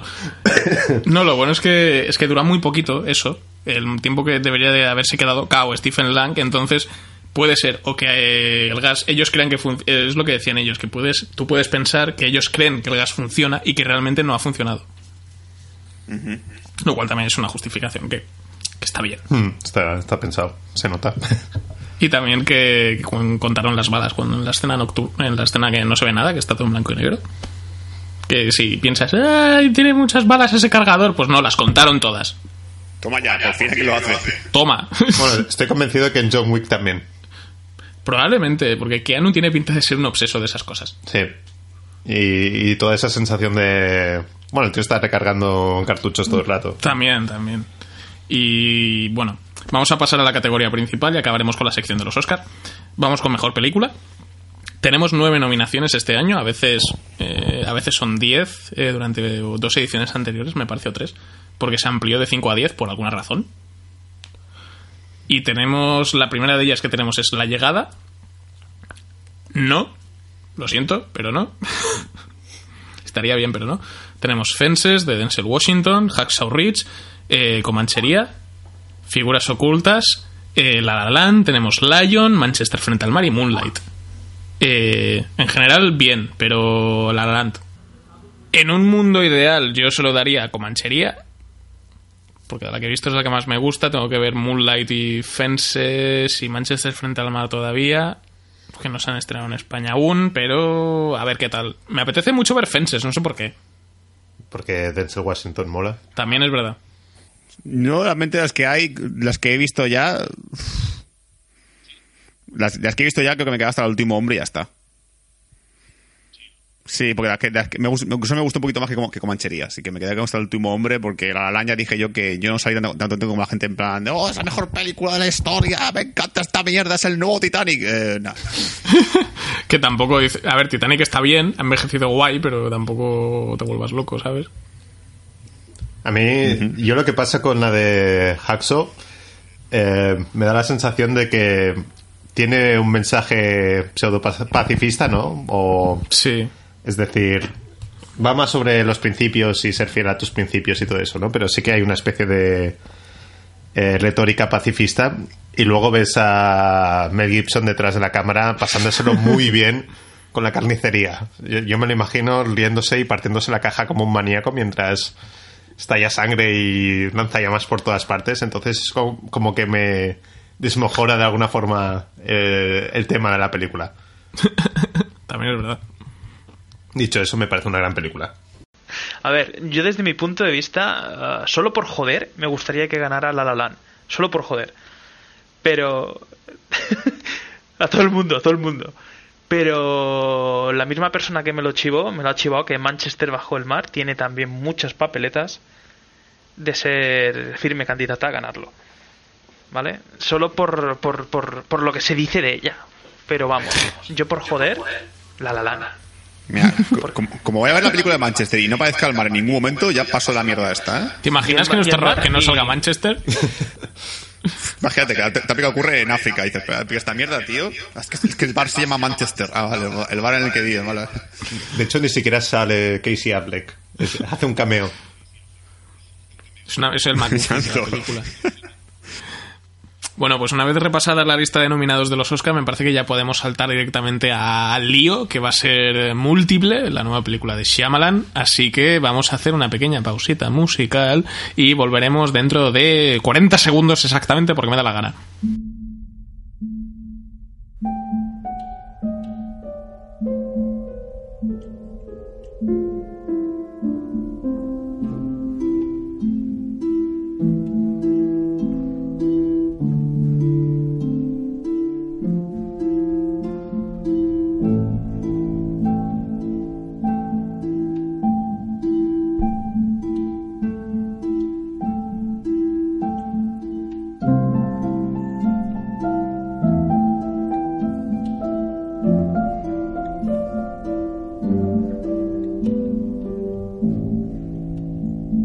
Seguimos aquí en el programa de Bat Señales, el podcast favorito de Batman, y una vez haber hablado de los Oscar un poquito, de la, la carrera de los Oscar, que espero que hayáis empezado como yo a ver muchas pelis, eh, vamos a meternos de lleno con Múltiple, la nueva película de M. Night Shyamalan, que aquí hemos visto los tres, y ha pasado mucho que en cuanto la hemos visto ha sido como... Tenemos que hablar de esta mierda. O sea, pa- principalmente por eso Dani está aquí. eh, por eso está Dani Padro con nosotros. Porque le dije, tienes que ir a ver. Me dice, que voy a ver esta tarde? Le digo, ve a ver múltiple. Eh, estaba entre múltiple y, Y- ¿cuál otra te dije? Y una mariconada de estas. eh. no me acuerdo. Sí, yo tampoco. Bueno, en fin. Esa y creo que era Underworld. Una de las dos, seguro. Resident Evil 6. No, eh, no me acuerdo exactamente, pero le dije, ve a verla porque así podemos hablar de ella. Sí, y gracias. Y Ah, efectivamente, gracias. Efectivamente. Shyamalan ha vuelto. Sí. Por fin. De- desde. No sé. Hace mucho. Hombre, Nunca. Eh, yo, yo creo que ha vuelto. Yo el Shyamalan- la visita ya, ¿eh? Sí. Te lo digo. volvía un poco. Ya, es que, es que no la vi. Ya, ya partía con la pereza Shyamalan, ¿sabes? Bueno, ahora que has recuperado la... des- ya te has desprezado de Shyamalan, puedes verla. Está Sí, bien, la sí, peli sí. está bien. Y sobre, sobre todo lo que más me ha sorprendido, es decir, eh, funciona muy bien como thriller, simplemente. Que eso era algo que no ocurría mucho en sus pelis últimamente, o Sí. las anteriores. Era como que se volvía casi experimental en cuestiones de guion. Buscaba sorprender, buscaba los giros, y aquí hay. Al menos los dos primeros actos funcionan como un thriller perfecto. Es más, incluso el giro radical de la película, ¿vale? Que el, el típico giro Salaman es algo que si, que si lo quitas tampoco pasa nada, ¿vale? Al menos yo considero que lo del final es un giro, de comillas. Es que yo no me metería... Es que yo lo que pasa al final no es un giro. Mm. Es un epílogo Epílogo. muy sí. molón. Pero lo que es la, o sea, lo que es el clímax y la resolución y todo lo demás, cuando lo ve, yo, yo lo veía y me, me encajaba dentro de lo que es el conjunto de la peli. O sea, hay algunos que decían que era un poco ridículo y tal, lo comentaré después un poco concretando cosas, pero a mí no me saltaba, o sea, no me parecía raro. Iba con, creo que va con el, con la idea de la película y con lo que intenta contarte con los personajes. Yo, yo creo que lo más destacable, en mi opinión, aparte del trabajo de Shyamalan, es lo que hace eh, Macaboy. Sí, Macaboy, sí. Macaboy. Eh, me encanta ver lo bien que se lo pasa con sus cuatro o cinco personajes, que Mm. son los que acaban saliendo. La premisa de que son 23, no, no ves los 23, que hubiera estado bien, Sí, divertido. esto, esto si no habéis visto la peli vale la pena mencionarlo. Si esperáis ver las 23 eh, personalidades, no están. Shyamalan dijo que jugó con la idea de que seguramente los veríamos. Yo creo que en, en una primera versión de montaje sí que estaban. Sí. Es que sería un follón, te imagínate. O sea, llega un punto en el que te, te- te- sería un caos de película, en plan de, vale, ¿cuál es esta? ¿La número 15, la 16, la, la 2? Me he liado. También. Pe- Pero tienes, tienes la cosa esta de. Podrías haber partido de la premisa que el personaje tiene cinco o seis personalidades. Y. y la peli hubiera funcionado de alguna forma. Con- Que son las que acaban apareciendo, apareciendo en la película de alguna forma. Sí. Sí, sí, yo yo creo que 23 es como el gancho, ¿no? Se puede decir. Es como, mira, eh, la película va de un tío tiene 23 personalidades. Dices, hostia, qué guay. Pues si dices que tiene 6, es como, bueno, está bien. Pero 23 te da el impacto de decir, coño, son 23. Ah, seis son pocas, tío. Yo tengo 14. Eh, eh, es quien da más. La siguiente va a ser uno que tenga 48. Sí. Y una de ellas habla al revés. Eso es otra cosa que eh, me esperaba ver de alguna forma, que alguna de las personalidades tuviera acento escocés. Sí, sí, porque James McAvoy es escocés, es verdad. Y, y de alguna forma no, no llega a ocurrir. Pero. Seguro, seguro que tenía una. Seguro. Pe- Pero me encanta ver lo bien que se lo pasa con todos los personajes Sí. y cómo cumplen esa especie de equilibrio entre lo ridículo, lo inquietante y lo Hmm. deliberadamente terrorífico. Y, y creo que el pulso lo mantiene muy bien. Macaboy. Sí. O sea, yo creo que lo que funciona de, de Macaboy es que hay. Yo cuando estaba viendo la peli sentía cierta fascinación por lo que estaba haciendo este señor. Sí. O sea, y, me- y al final me acababa dando un poco igual lo que es el supuesto giro de Shyamalan y el desenlace y todo esto. Yo solo quería ver a James McAvoy hacer cosas. Sí. Y Bueno, la que- peli cumple en ese que- sentido.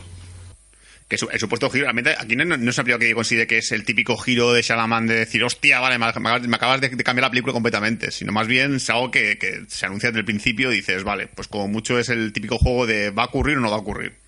Mm. Sí, también. Incluso, vo- volviendo al tema de las personalidades, incluso cuando hace de niño de nueve años, Buah. que en el tráiler me daba un poco de, ¿sabes? Eso de dices, "Ay, esto va a ser como bastante ridículo, pero de alguna forma en la película funciona muy bien. Eh, sigue si- es un personaje entrañable cuando hace de, pero sigue siendo inquietante y sigue siendo de alguna forma terrorífico. Porque es un señor calvo de metro ochenta haciendo de niño de nueve años. Y bailando Kanye West. Y además, eh, además mola mucho, eh, es que lo que mola eso de Shyamalan, que es que cómo planifica, las, cómo planifica la película y cómo lo suele hacer normalmente. porque el baile de Kanye West es con un montón de, de plano por arriba, de aire, y él bailando en plano fijo y tal, mirando hacia cámara, y es como, hostia, ¿qué es esto? Y a, y a veces tienes con- a veces tienes contraplano, creo recordar, Sí, con, ella, con en plano americano o algo por el Mm. estilo. Que, por cierto, un gran trabajo también. Sí, la muchacha, ¿cómo se llamaba? Lo tengo por aquí. La, la chica de la bruja, vaya. Sí. Es que la- estoy, con, estoy con la ficha de IMDB delante y ya tuve que consultar su nombre alguna vez y está como medio escondida, porque está esto ordenado por orden alfabético y no encuentro nada. Pues en la película creo que... como- yo, creo- yo me acuerdo que el, que el cast de la película son como muchas 10 personas, ¿eh? No hay más. Pues aquí hay ma- eh, bueno, está mucha gente no acreditada, esta no es. Eh, Está la, está la terapeuta, la psicóloga, sí. que era la señora rara de, de... De joder, ¿cómo se llama? La peli de la gente que se suicida. El incidente. Eso, gracias. Era esta, las galletas. Es la mujer de las Sí, galletas. es la, ¿eh? es la mujer de las galletas. No jodas, tío. Hostia, qué miedo. Así que da miedo la película. Joder. Esto no me lo esperaba, ¿eh? Hostia, Es esa giro, señora claro, daba conectado. mucho miedo y mucha risa. Pero sí, sí, es la señora de las galletas, vale. ¿Qué? No. No. En contra, vale. Anya Taylor Joy, que es la que interpreta a Casey, la chica de la película. Un papelón. Papelón. Y también es. Sí, es está tal como en La Bruja. A ver si. No sé qué, cuál es el próximo proyecto que tiene esta muchacha. pero- No, pero realmente eh, promete, apunta maneras muy fuertes. Sí, además sale en la película de Morgan, que no la he visto. Me da un poco de pereza. Sale en un videoclip de, de Skrillex, por si alguien tiene curiosidad. sí, y en, alguna, en algunas cosillas de televisión y demás, así que... A ver, a, ver qué, a ver qué hace la muchacha, porque si se lo monta bien puede ser... un- puede ser una actriz muy a tener en cuenta dentro de poco. Pues, pues una preguntita. a lo mejor me, me saco del tiesto y tal, pero la chica, la amiga de que hace, que la que es como negrita y tal, de las, de las tres chicas que hay, ¿es la de Bayana? ¿Es la de es Moana? Eh, Pues no sé, porque a mí me da la impresión de que es la que le pone la voz a la- a la- al personaje y tal, que esta manera que tiene a veces Disney de, de que el personaje se parezca un poco en la cara al, al esto, me suena un montón. A lo mejor me, me he pasado... Te que lo mirado antes de decirlo porque ha quedado como gilipollas es mentira, pero diría que era así. pero bueno, Esta ah, chica ya. se llama Jessica Sula y sí, te has columpiado. Me he columpiado, ¿no? Vale, pues me voy a dar una vuelta. Hasta luego, chicos. Pero sí, no, a ver, y, y básicamente cosas a tener en cuenta de, de múltiple antes de, de tal, para gente que no ha visto la película. Lo que sé eso, lo que, se comen- lo que hemos comentado de las 23 personalidades, eh, thriller puro y duro, lo que tenemos aquí. Además es bella en, en su simplicidad eh, aparente. Sí, De, son tres chicas secuestradas por un psicópata con múltiples personalidades, 23 para ser exactas. Y me gusta ver cómo Shyamalan alrededor de esa idea eh, de alguna forma se ramifica y la película crece sí. y te acaba llevando por sitios inesperados.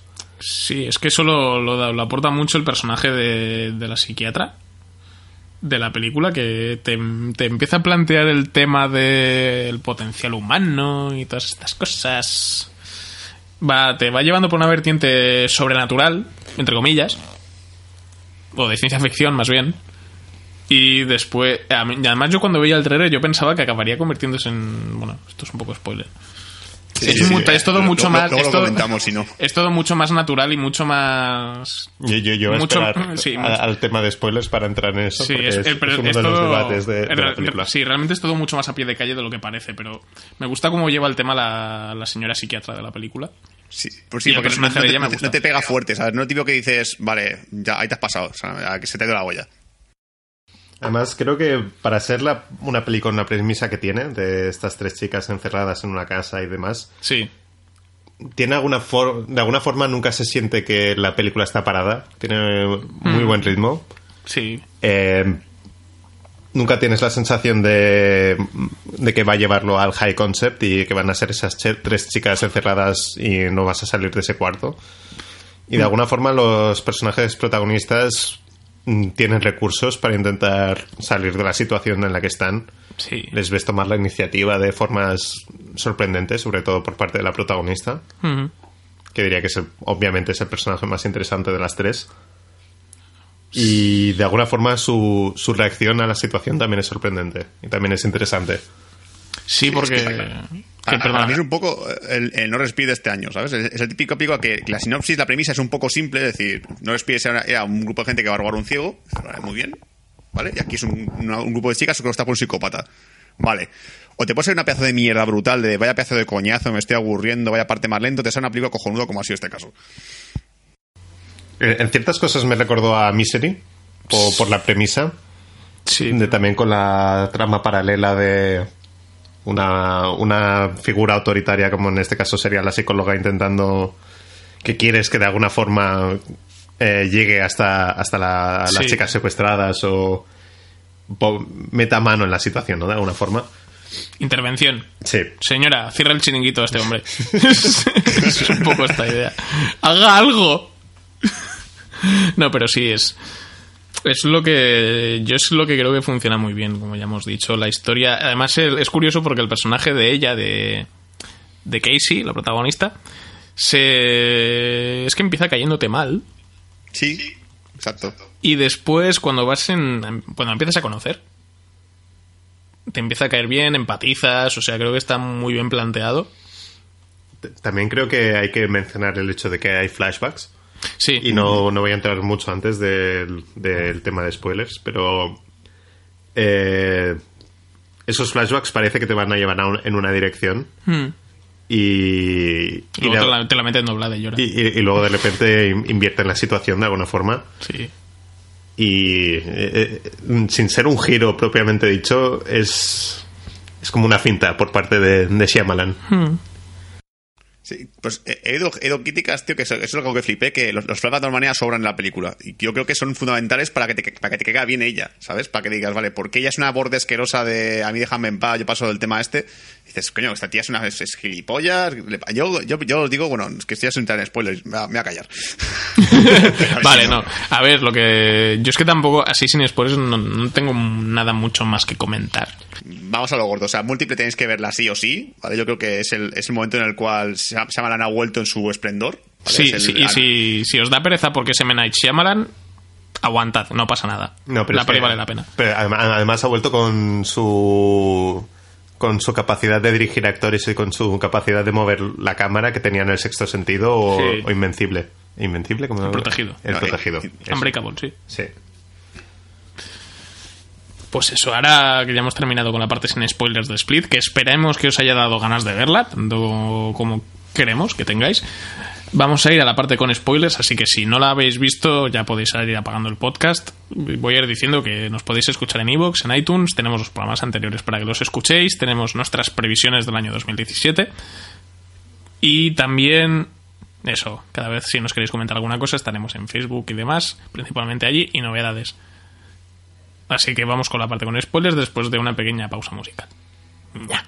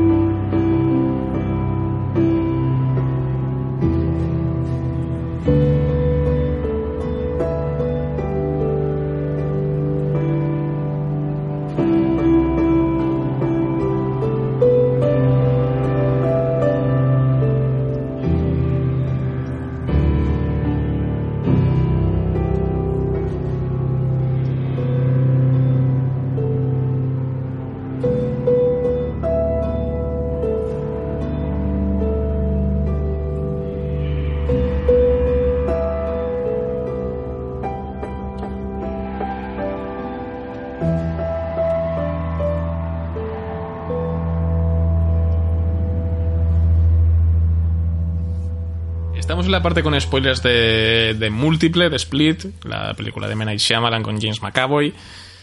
Y como siempre, la parte con spoilers la voy a empezar con una pregunta.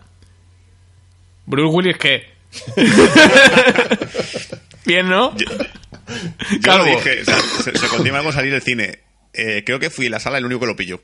¿Vale? Fue el único. Yo estaba en plan de- yo estaba, yo estaba casi, casi medio de pie. Típico que, que estás así un poco como, medio levantado. ¿qué dices? ¿Qué hablas, eh?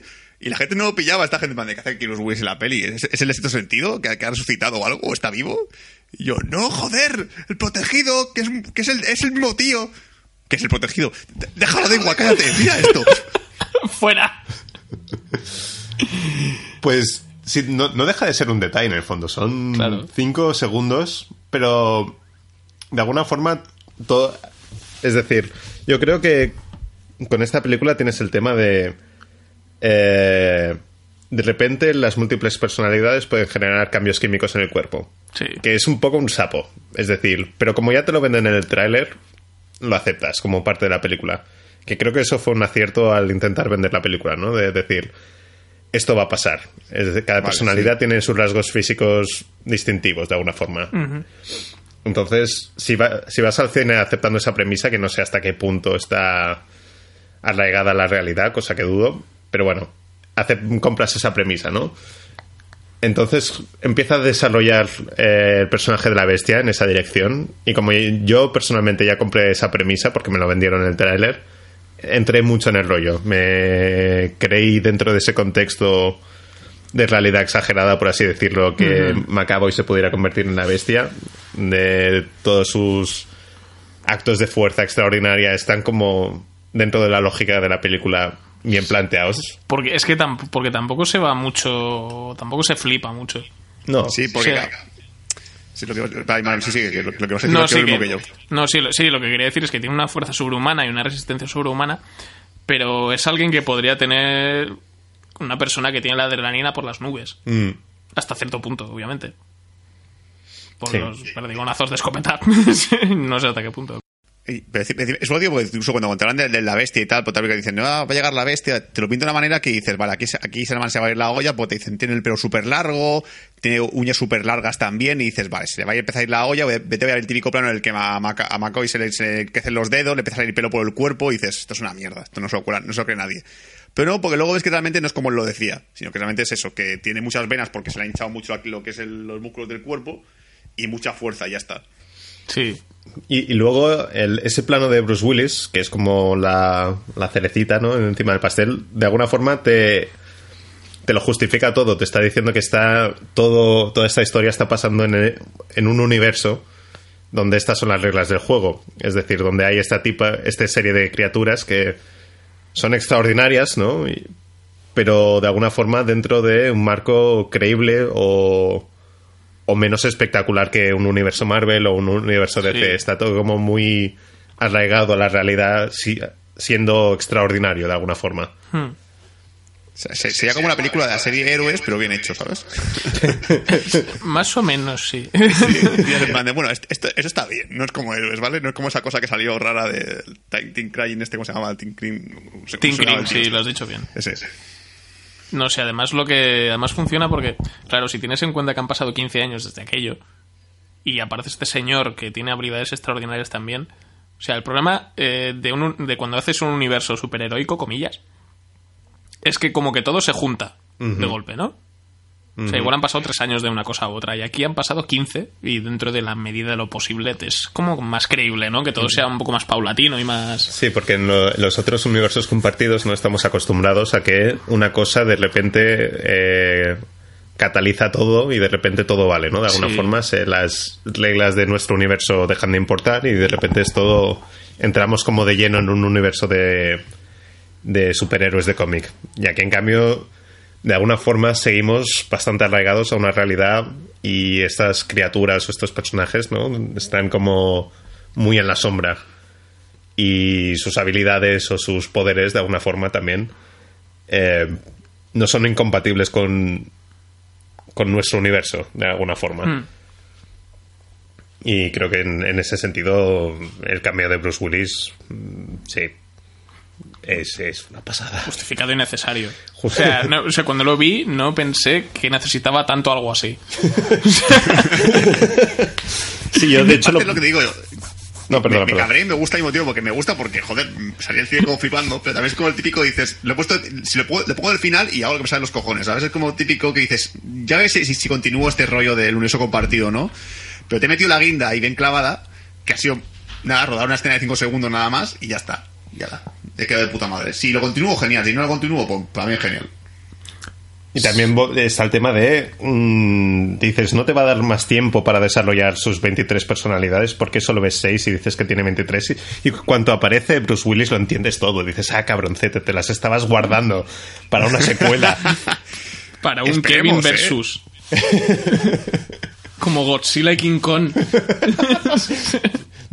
Quiero ver esa película. Y no sabía que quería ver esa película hasta que vi a Bruce Willis en Split. Exacto.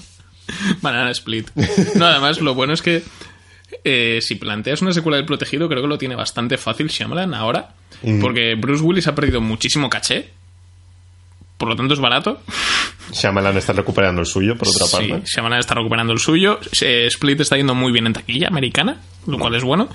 Y Samuel L. Jackson se apunta a un bombardeo. Sí, sí, sí, vamos. Ese, ese se lo dice, oye, hacemos el protegido 2. ¿Qué es eso? No me acuerdo. Es una ah, bueno, sí me apunto, da igual. Así que va en silla de ruedas. Vale, ya está, ya, ya. ya está. ¿Qué, qué peluca llevaba en esta? Llevas una peluca afro así. Vale, ya sé cuál es. Sí, no, que además es, es uno de los, de los papeles más guays que tiene Samuel L. Jackson. Yo creo que la, yo creo que le alegraría recuperarlo. Sí, sí, tiene pinta. Aparte, es- es- esa película que ahora mismo a nivel comercial vende, porque si la vendes como una película de superhéroes, aunque no, no sea realmente una película de superhéroes al, al uso, no es una película de Marvel o DC, hay gente que va a ir a verla seguro solamente por eso, ¿sabes? Dices, ah, bueno, es como de plan de villanos y héroes, y dices, ah, bueno, es como Marvel. No, ve a verla. Vale, pues venga, voy. Pero si lo vendes como una película de superhéroes para adultos. O sea, porque es, muy sobria. es- es- el protegido es una peli muy sobria, con mucho mu- mucha trama de personajes. Habla mucho de los traumas y de. Y de los problemas de que tienen. En, lo- en los problemas personales de Bruce Willis y los traumas que tenía el personaje de, de Don Cristal. La frustración y el potencial y todos estos temas son tienen como un peso muy especial en el protegido. Y pero, pero más allá de eso también es el Sí. Tal cual. La he clavado. Pues sí, yo creo que por eso sería una. El Protegido 2, mi polla es para vos. Sería una, una secuela muy agradecida y. Pero es eso, como es una, han pasado 15 años desde la primera, puede ocurrir como Tron Legacy que digas. "Eh".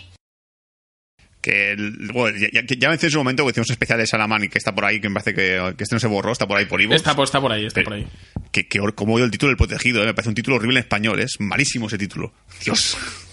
Sí, es que Unbreakable mola mucho más. Sí. Exacto, es que más, seguramente si hacen segunda parte, seguro conociendo aquí cómo es España y tal, no, no creo que llamen el protegido 2, le pondrán un Breakable 2 y luego pondrán múltiple 2 abajo, entre paréntesis. No, a ver, sí, sí, lo, los lógicos sería llamarla El Desprotegido. Sería genial. Y Unbreakable, la segunda parte, llamarla Breakable. o algo así, ¿sabes? Es Sí. Split Bueno, Cable. Bueno, hay, hay una conexión ahí, ¿no? De los cristales rotos. Creo recordar que había cristales Sí. rotos, me los estoy imaginando en el Sí, póster sí, de sí, sí. Unbreakable. Sí, has acertado ahí. Y eh, hay como una conexión ¿no? en, en esos dos personajes y los personajes, incluso dentro del tema de la película, ¿no? De que el personaje o los personajes de dentro de la personalidad de Macaboy, ¿no? Eh, dentro, dentro de su psicosis o su enfermedad, él percibe a aquellos seres que han sido dañados como puros, ¿no? Sí. eh, encajar ¿no? con, con el universo este de del personaje de Bruce Willis en Unbreakable y el personaje de Samuel L. Jackson. Sí, porque es gente traumada mucho. Eh, Bueno, la, aquella- aquel accidente que tuve, tenía Bruce Willis con el coche, que salen El tema de la piscina y... también, y la piscina y todo. Y... lo que sí- Dime, dime. Lo que sí me da miedo es que, es que se vaya la, la olla al estudio en el cual. Porque a si ha multiplicado bien taquilla, lo típico. Pues le van a hacer la mano un montón de pasta. Venga, toma, haz, haz una película de superhéroes de 100 millones. Y se le sale un Lars Bender y la liamos parda, ¿vale? Esto es lo típico que dices, hazlo, hazlo como siempre, bajo presupuesto, que te sale muy bien y tal, tampoco te ocurren demasiados efectos especiales. Bueno, cúratelos, pero tampoco pongas demasiado, no es, no- es algo que, que tú esperes una película de acción. Espero una película que diga, joder, me lo he pasado genial y no veo casi nada de hostias. Es genial. Y, y volviendo al tema de los flashbacks, de, ah, alguna, sí. de alguna forma lo que te esperas, ¿no? Es todo lo que te está planteando es que te vayan a apuntar a que ella, ella aprendió caza, ¿no? Con su padre y Sí. te va a dar alguna pista relevante sobre cómo capturar esto, ¿no? Eh, o cómo derrotar a, a- a la bestia. Pero lo que te acaba, lo que te acaba diciendo, para lo que te acaba sirviendo todos esos flashbacks es para decirte que este personaje está igual de dañado que McAvoy, ¿no? Cuando ve las cicatrices y, y ve todo esto. Entonces, de repente, el personaje ese cobra otra dimensión, ¿no? Y creo que eso, a pesar de que es un poco tramposo, funciona. Pero te pilla por sorpresa, que es lo... Ahí realmente es el giro de la peli. Ese es el giro de la pelea, forma, Probablemente. sí. Sí, sobre todo porque encima yo, yo no sé no sé vosotros, pero cuando el momento en el cual ves al repente a- al, al tío desnudo y tal, le dice, vamos a jugar animales, dices, hostia, qué hijo de puta, qué puto cerdo cabrón y tal, que incluso cuando, cuando ella apunta con el arma dices, ahora le pegará un tiro y por eso está como mal, porque la lo mató después de lo que le hizo. Y luego ya te mete, la- te mete súper doblada, ya que dices, ya, ya, coge, coge- mi corazón y da un pelo contra la pared, que es cuando se muere el padre y le dice, te voy a cuidar yo. Y dices, me cago en la puta, ya, vamos. No me extraña que odie a todo el mundo. Es que es eso, es que, es que completamente cuando empieza, cuando empieza al principio- la película, que está en el cumpleaños de las dos chicas y tal, y está ya en plan ahí, en plan borde, y no, y que ves que está como muy raro, no, se le ha olvidado venir a buscarme y tal. Y dices, hostia, qué pedazo de borde. Y ya hay un momento en el cual el, el personaje me cayó, me cayó muy mal, que es cuando viene la rubia y le dice, oye, venga, vamos a defendernos físicamente de él, vamos a atacarle, y ya no, no, no voy a hacer nada de eso. Es que ya, no yo estaba en plan, de, pero qué gilipollas, ¿no? Yo soy ella y digo, hostia, pues vamos a intentar a atacar al pavo este a ver si nos deja salir de aquí. Pe- Pero está, está guay. ah, no, perdona. Sí, sí, sí, sí, lo que dice. No, que es- está guay cuando le, le, le dice eso de, a la tía de que se mea encima. Hmm. De que debe ser una- un consejo real en contra de- del abuso sexual o algo por el estilo. Y, y que de alguna forma eh, es una pista de, de hacia dónde va a ir el personaje, ¿no? Sí, Exacto. ¿Qué dices? Esto, esto No lo había visto en así. internet o algo. lo había visto, sí, está muy bien. Es que está bien pensado. Y, y, y luego te, te- te la mete doblada y dices, la est- estás en una película donde al final la chica ha sobrevivido no mucho por su capacidad de sobrevivir ante esa situación, sino por su capacidad de sobrevivir en la vida en general, ¿no? Hmm. La Lo cual de la vida. Sí, lo cual no deja de ser un poco tramposo también, pero es que de alguna forma funciona. Y yo sé, una cosa que le achacaría a la película es, me hubiera gustado ver cómo mueren sus amigas. Ah, que sí. Sí, O sea, ¿Por qué no? Creo que hay una oportunidad perdida para generar una escena de terror cojonuda ahí. De, además, planificándola como la planifica él, de con suspense y tal. Pero seguramente ese- hasta ese, cuando ya has llegado a ese punto de la película, quieres que la cosa se resuelva porque ya estás en tercer acto, ya estás en los últimos Sí. 10 minutos y quieres ver la resolución, pero sigo creyendo que es una oportunidad perdida para un par de una escena al menos así fuerte de suspense. Que las tienes todas un poco más comprimidas durante el segundo acto, pero pero bueno. Se lo perdono. Fíjate, una cosa también, que esto también hay que mencionarlo, es, el hecho del personaje de ella, que, que algo que no te cuadra, que es como en plan, están, están las amigas aco- acojonadas y tal, pasándolo muy mal, y ves que ella está como muy tranquila, como muy... Yo, yo llegué, llegué a pensar en su momento, a lo mejor lo conoce de antes o algo, yo, yo dije, la mamá sé que, que esa tía conocía al, al hombre este ya de antes, al psicópata, y han hecho un planeta ellos dos juntos, yo qué sé, cualquier cosa me imaginaba rara y tal. Y entiendes, entiendes por qué ella está tranquila, porque realmente lo que le espera después a salir de allí es peor todavía. o sea, llega un punto en el que ella ya su vida es una mierda, dices, bueno, me ha secuestrado un tío, eh, si salgo de aquí tengo que ver a mi tío, así que no sé qué es peor. ya también es como, bueno, voy a hablar con el niño este. A Mm. ver si nos hacemos amigos, igual me echo novio, ¿sabes? Entiendes, entiendes que ella sea que es persona que, es que se- esté como muy pasota y tal. Y luego también lo que tam- también me gustó es que los, los- las que son ellas no sea el típico carne de cañón, ¿vale? Porque normalmente las películas de terror suele ver el tipo de personaje que es insoportable y es una gilipollez de personaje para morir y ya está. Pero en cambio, a mí ni me, ni me- ni me cayeron mal, ni me parecieron subnormales, incluso me dieron un poquito de pena a veces. No es lo típico que dices, es la típica rubia tonta y la típica chica tonta que está todo con el móvil en la mano y que al principio te, da esa sensación porque están todo con el puto móvil en la mano riéndose. Mira que he puesto Mike, qué guapo, sí, qué, qué, qué, qué- qué tonto. Y luego es que realmente son personajes que, que lo lo desarrollan poco, eso es cierto, pero tampoco te molestan. Pero están escritos como personas, sino como clichés Claro. andantes, lo cual está Exacto. lo cual está bien. Que dices, te los crees, porque no es lo típico que dices, bueno, esta es normal y ojalá muera ya. No, incluso cuando muere, pues mira, te da un poco de pena y todo. Y, también me parece interesante el, el aspecto manipulador de, de la protagonista en el contexto de la película. Es decir, eh, sus recursos no es no es de thriller de acción en la cual se cuela por eh, tuberías y, y, a- y abre seguros como están haciendo las otras dos, ¿no? No abre pestillos con una percha. No es, no es esa clase de Sí. acción. No es Solid Snake. Exacto. o sea, La percha a mí, uff, me costó creérmelo, ¿eh? Ahí tuve que hacer un poco el salto y dije, bueno, venga. Bueno, ya calculo que han estado como tres horas. Sí, por lo menos. Porque si no. Eh, Es, es el hecho de que ella usa más su capacidad para manipular a un niño de nueve años para sobrevivir. Sí. Y, y cuando te, te la, lle- cuando la lleva al cuarto, toda esa escena me funciona perfectamente. Como estás viendo algo divertido como a James McAvoy bailando y de alguna forma estás con ella, ¿no? Con este sentimiento de... "Ah, me cago en tu puta madre. ¿De qué está pasando? ¿Dónde está la ventana? Exacto, es que yo sobre la ventana, coño, está la ventana. Que, que igualmente lo de la percha incluso me gusta porque realmente no llegan a abrir la puerta. Es como si llegan a abrir la puerta con ese truco que me hace horrible, me parece una puta mierda para abrir la puñetera puerta porque no, no ves ni dónde está el pestillo. No sé cómo coño puedes saber dónde coño está el pestillo. Me gusta que al final no sea, no sea para nada, que sea básicamente una escena para mantener la tensión, pero que no, no, ya- no aporta nada. No lleva a ningún lado. Por cierto, pregunta en general de... Y no es porque esté enamorado platónicamente de McAvoy, que Que puede... también. Yo lo entendería. ¿Cuál de sus personalidades os pareció, si tuvierais que escoger una, de entre las cinco o seis que aparecen? Mm. Yo estoy entre, entre el niño y la señora. Yo la señora, Yo- definitivamente. Yo elijo Patricia, esa la señora. Es que le- el- La el- señora Patricia, ¿no? Sí. Lo- los gestos estos que tiene de, de- de- como de señora mayor, pero de señora es que mayor es que pretende ser dulce, pero es hija de puta y la ves. Agarrándose la Rebeca. Ah, ah, qué- Con el fulano Oh. que tiene. Os digo una cosa, hay una escena, hay una escena en la cual me- escojoné vivo y, y me pareció ahí que dije, este hombre es un, este hombre es un actorazo como una copa de un pino, que es un momento en el cual le dice, he preparado un sándwich, le he puesto un poco de pimentón, y hace como un pez como de guillo. de- exacto, sí, es Y dices, madre mía.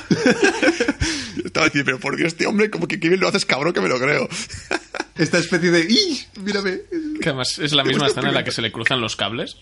Sí, sí, sí, que luego hace el sándwich y lo hace mal y dice, está torcido, y se cabra y dices, hostia, tranquilo. Que le dan la hostia con la silla. Sí, sí, sí, joder. Que ahí dices, tío, pues remátalo, coño, ya que estás ahí casi 50, 50 veces hasta que se quede en el suelo ahí clavado y digas, a tomar por culo. Pues sí, Shyamalan ha vuelto y puede que con multiverso compartido. Ojalá. Veremos. Es- Espero que no haga, como le dije, Manuel, que no haga un Guillermo del Toro, que sea el típico de Hellboy 3, Hellboy 3, Hellboy 3, algún día, algún día, algún día, y luego estés ahí igual también. El Protegido 2, sí, sí, el año que viene lo haré, seguramente. Hago una antes y luego hago el Protegido, Hola. así, los cojones. Último te hay que contar, que creo que supongo que disteis cuenta también, porque yo lo conté, ¿vale? En los créditos finales, fíjate cuántas veces estaba, estaba, estaba multiplicado en los créditos, ¿no? Sí. Sí. Sí, 24. me, me ves de repente a mí, ya con el típico, te levantas, te levantas de la silla porque ya todo el mundo se está levantando y, tú- y me ves ahí con el dedito contando 1, 2, 3, 4 a este lado y digo 1, 2, 3, 4, vale, multiplicado, 24. Ah, 24, claro, claro, 24, coño, sí, sí. No sé, a mí lo que, lo que me sorprende. Voy a retomar el tema del epílogo un momento. Porque lo que habíamos mencionado antes de eso de la banda sonora y tal, que a James Newton Howard se le oye un momentito, porque en el epílogo suena la canción del protegido. Y además, eh, a mí me pasó que es raro porque digo, ¿de qué me suena esto? Porque además eh, ya, ya me olía que pasaba algo, pero, o sea, antes de ver la película, que va a pasar algo de tema multiverso y demás, pero digo, a ver por dónde, a ver con qué lo hilan. Y entonces empiezo a escuchar banda sonora del protegido y digo, ¡No! Se lo llamaban Don Cristal. ¡No!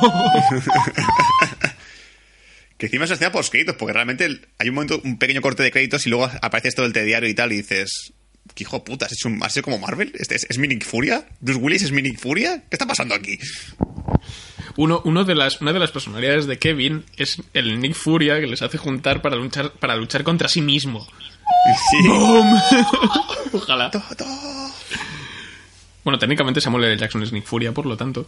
Eh, a lo mejor recluta supervillanos. Lo- lo- el, el universo se colapsa. recluta, super, recluta supervillanos para acabar con Bruce Willis. Quiero ver esa película. Yo también. Además sería todo como muy psicológico y muy desde, desde el drama personal. Todo muy necesario. Pero bueno, sí, yo creo que no tenemos nada más que añadir sobre los spoilers de, de múltiple. Pues bueno, hasta aquí el programa de Bad Señales de esta semana. Hemos repasado la lista de los nominados al Oscar. Dentro de poco haremos un programa especial cuando tengamos los ganadores y ya hablaremos sobre lo guay que ha sido la gala o no. Y ya hemos hablado de múltiples. Si tenéis algo que comentar, algo que nos hayamos dejado, que, que queráis destacar, si el cameo de Bruce Willis no lo habéis entendido, que puede pasar, yo lo entiendo, han pasado 15 años. o sea, Si lo primero es. Si queréis que, que vuelva Dani también. También volverá. Dani volverá en el próximo programa de Bad Señales. Ah, sí. Si quiere. Si quiere, igual hemos asustado, no sé. Solo 20, visit solo 20 escuchas, yo esta mierda no participo. Adiós. También. Sí. Pues eso, nos podéis escuchar como siempre desde desde Evox, desde el podcast de Evox, programas anteriores, los siguientes, suscríbanse, denle like. Y también estamos en iTunes, obviamente, sincronizados. Y todo lo que son novedades de, del ámbito en general cinematográfico. Estamos muy fuerte con la campaña de John Wick 2. si queréis hacer seguimiento exhaustivo, recomiendo que nos sigáis en Facebook. Porque hoy, o sea, esto lo subiré, creo que es eh, día 2 de febrero, estamos grabando el día 1, pero día 1 he subido foto de Keanu con Lawrence Fishburne y con... No me sale nunca el nombre de Trinity, lo siento, tía. me sabe mal. Porque... Me Ann- no. Carrie Ann Moss. Gracias. Exacto, pues porque han ido a ver la peli juntos. Ha sido bonito. Y, y la cara de asco de Keanu en la foto es genial. Sí, sí. Como, ay, son, son gente del pasado, déjame en paz. Soy inmortal. Así que, bueno, hasta aquí el programa de Bad Señales de esta semana. Espero que os lo hayáis pasado bien, hayáis aprendido cosas y hayáis recuperado en la fe en M. Night Shyamalan. Nos vemos, si Dios quiere, la semana que viene para hablar de novedades, seguramente. Así que hasta la próxima semana, hasta el próximo podcast. Adiós. Adiós. Adiós, adiós, adiós, adiós. Adiós, adiós. Yeah.